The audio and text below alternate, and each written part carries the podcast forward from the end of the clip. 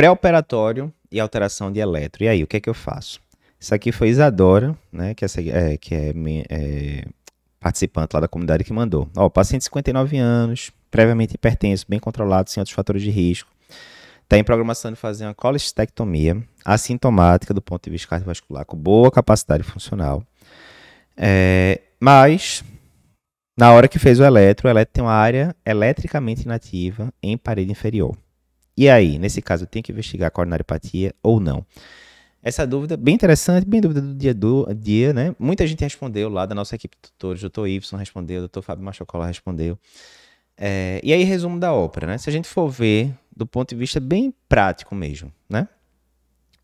Pelas diretrizes da SBC, paciente assintomático, com boa capacidade funcional, e se a gente fosse usar o score de Lee nessa paciente, né? Ela ganharia um ponto por intervenção intraabdominal, que é a colestectomia, e, pelo score de Lee, artigo original, área eletricamente inativa eu já poderia considerar como equivalente a coronariopatia, esse paciente ganharia ponto também de coronariopatia. Ou seja, Eduardo, então tem que pedir cintilografia, alguma coisa para esse paciente, certo? Não. A diretriz diz que se você tem um paciente que tem dois pontos né, do score de Lee, seria considerado como risco moderado ali, né, pela, pela diretriz. E esse paciente vai para uma cirurgia não vascular arterial, que é o caso da colestectomia, e tem boa capacidade funcional, acabou. Não está indicado você pedir, é, por exemplo, prova isquêmica para esse paciente. Então, se a gente for assim, bem restrito, baseado em diretriz, acabou. Não vou pedir mais nada, vou pedir isso daqui para o paciente. O paciente não tem sintoma, não tem sopro, não tem nada, não pediria nenhum eco e acabou, está liberado para cirurgia. Certo? Ok. Pela diretriz é isso. Mas a vida nem sempre é diretriz.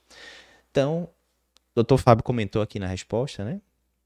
Mais uma vez, um dos nossos tutores da, da comunidade.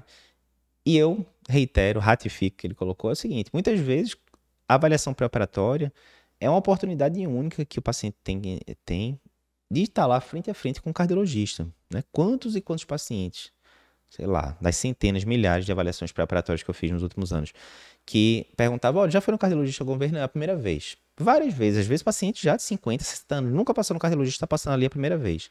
Muitas vezes nunca tinha feito um eletro, alguma coisa do tipo.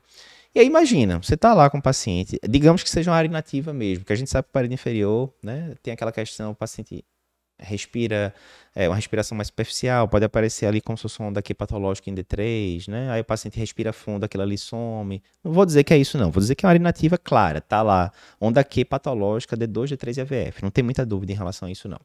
Então você vê um paciente de.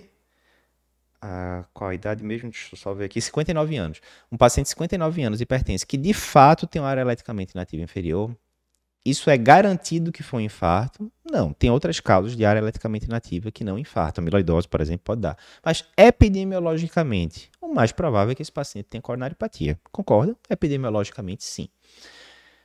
Então, se eu estou frente a frente com um paciente que provavelmente tem uma coronariopatia e que até então estava não diagnosticada, né? O paciente só usa losartana, não está usando, por exemplo, estatina, né? Que é uma medicação bem importante a longo prazo na coronariopatia crônica e tal. Pô, tem que esmiuçar melhor esse caso, né? Ah, não é um câncer, não é uma coisa que eu tenho que sair correndo para resolver amanhã, que eu posso perder time cirúrgico. Não, a colestectomia provavelmente ali, uma colelitíase, aquela coisa, né? Paciente ambulatorial tal. Ou seja, pode esperar um tempinho para fazer a cirurgia. Se eu consigo investigar esse paciente melhor, né? Se eu, por exemplo, peço um ecocardiograma, o ecocardiograma confirma que tem uma hipocinesia, cinesia inferior, né? Então, encaixou ali uma coisa com a outra. E corroborando que provavelmente esse paciente tem coronariopatia, etc. Né? Não quer dizer que eu vou revascularizar esse paciente, é um paciente assintomático, provavelmente vai ficar em tratamento clínico. Mas, se a gente for lembrar, por exemplo, um exemplo simples, estatina, lá no estudo 4S, né, que foi publicado em 1994, diminui em 30% a mortalidade em paciente com coronariopatia crônica. Pô, é uma diferença bem relevante. Então, é um diagnóstico relevante de ser dado. Pode não mudar tanto a estratégia do perioperatório, já que é uma paciente sintomática, com boa capacidade funcional tal, provavelmente não vai mudar tanto a estratégia do perioperatório.